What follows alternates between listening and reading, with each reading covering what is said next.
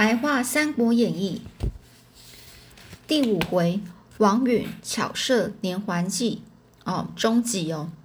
在王允呢是答应将这个貂蝉啊许配给吕布之后呢，有一天呢，王允他就上朝，发现吕布不在董卓身边，马上啊见机行事啊。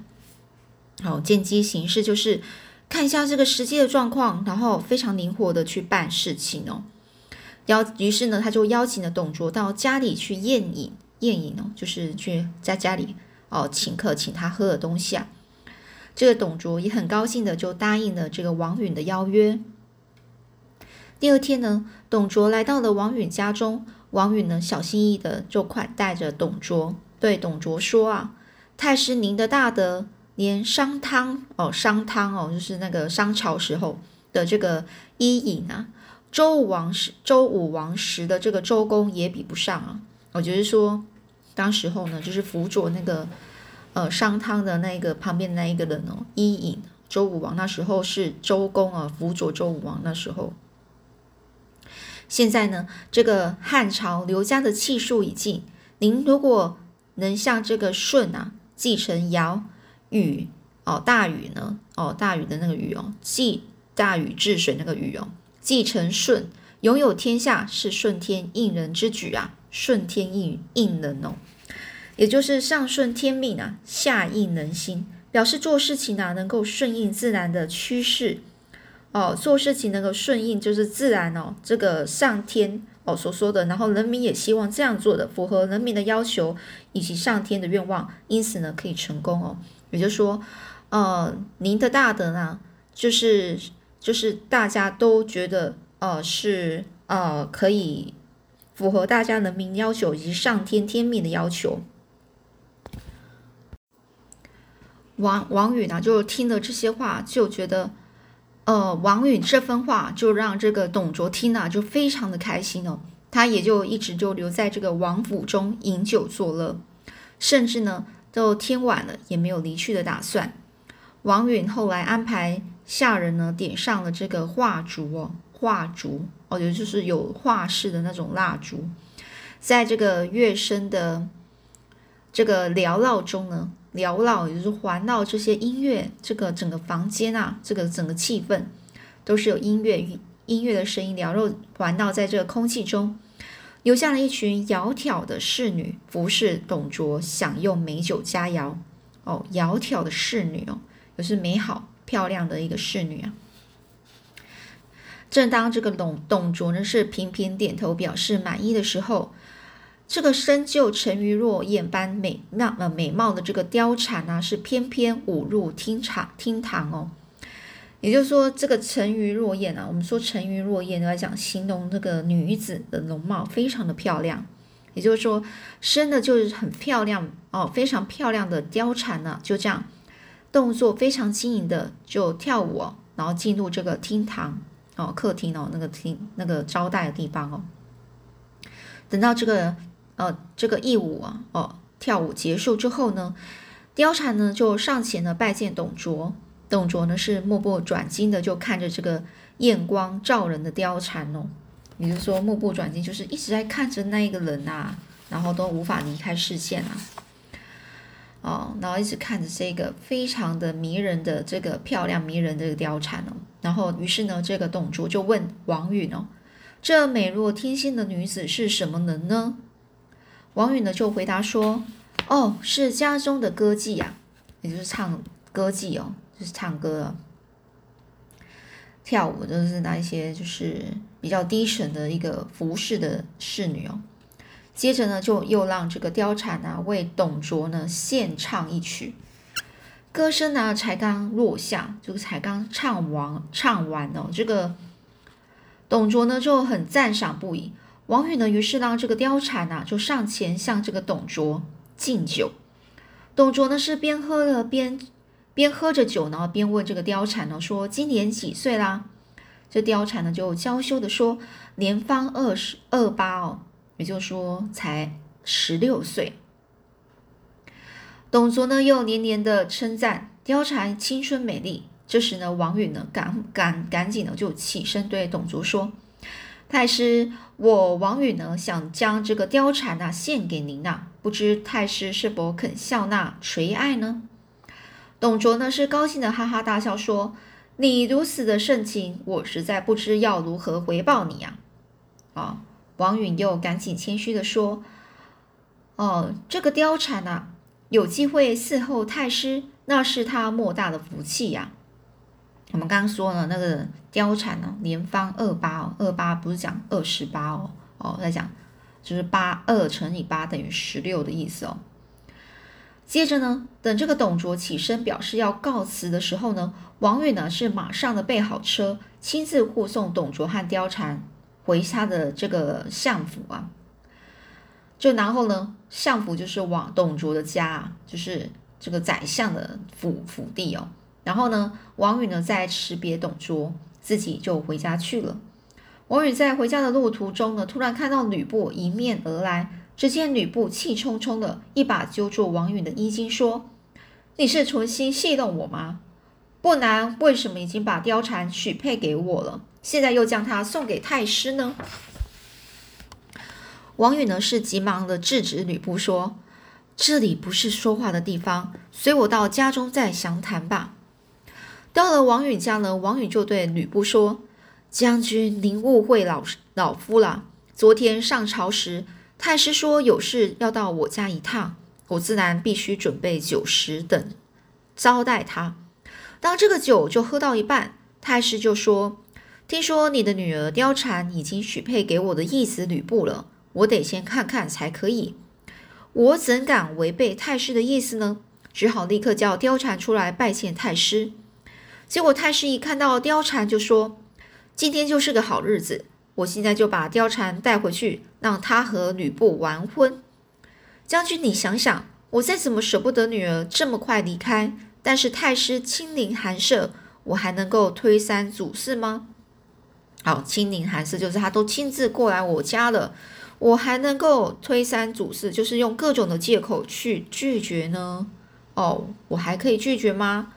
吕布呢，听了王允的解释，就说：“请司徒大人原谅我的莽撞哦，莽撞就是这无理的那种粗鲁的那个回应哦，是我错怪您了。我现在就回去，改天再登门正式向您负荆请罪。负荆请罪啊，这样讲说背着背着这个金条向人请罪，表示做错事情勇于认错，并且真心诚意的向对方报道歉哦，请求对方责罚和原谅。”到第二天一大早呢，吕布就到太师府打听哦，却完全没听说太师要帮吕布办喜事的消息。吕布是一着急啊，直接冲入了厅堂，就问这个旁边的侍女说：“太师还没有起来吗？”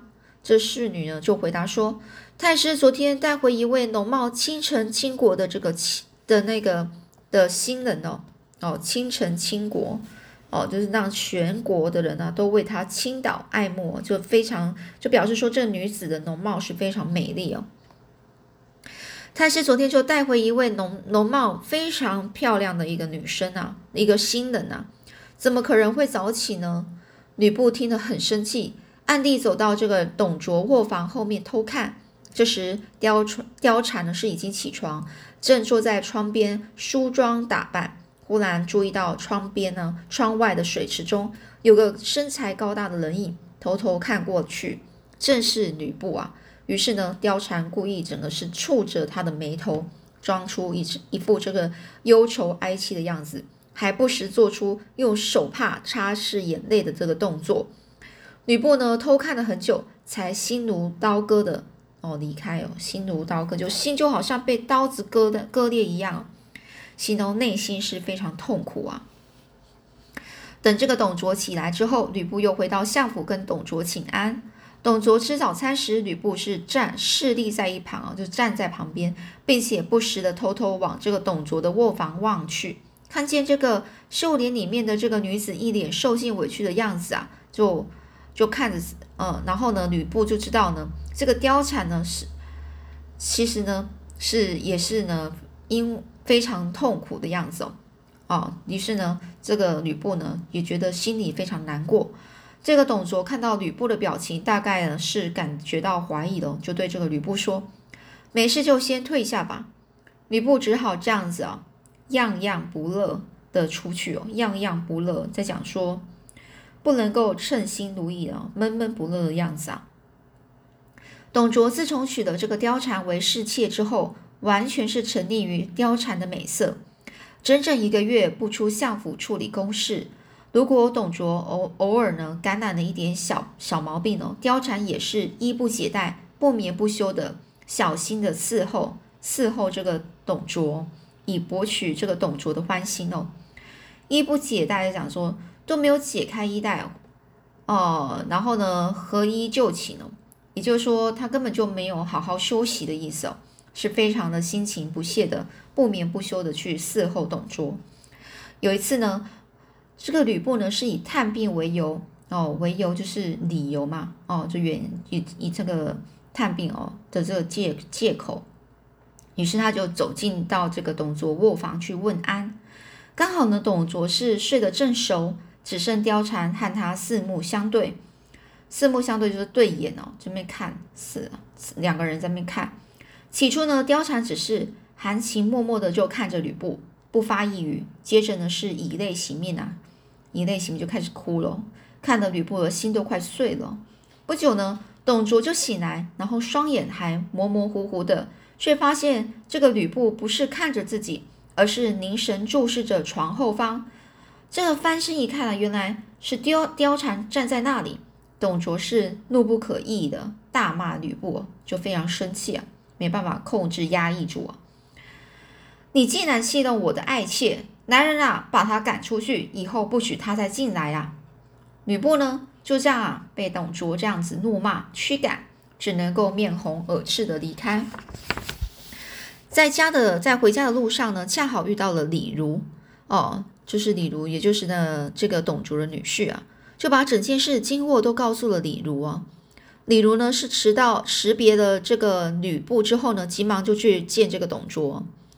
他就跟董卓说：“太师既然想要得天下，为什么又为了一点小事而责骂吕布呢？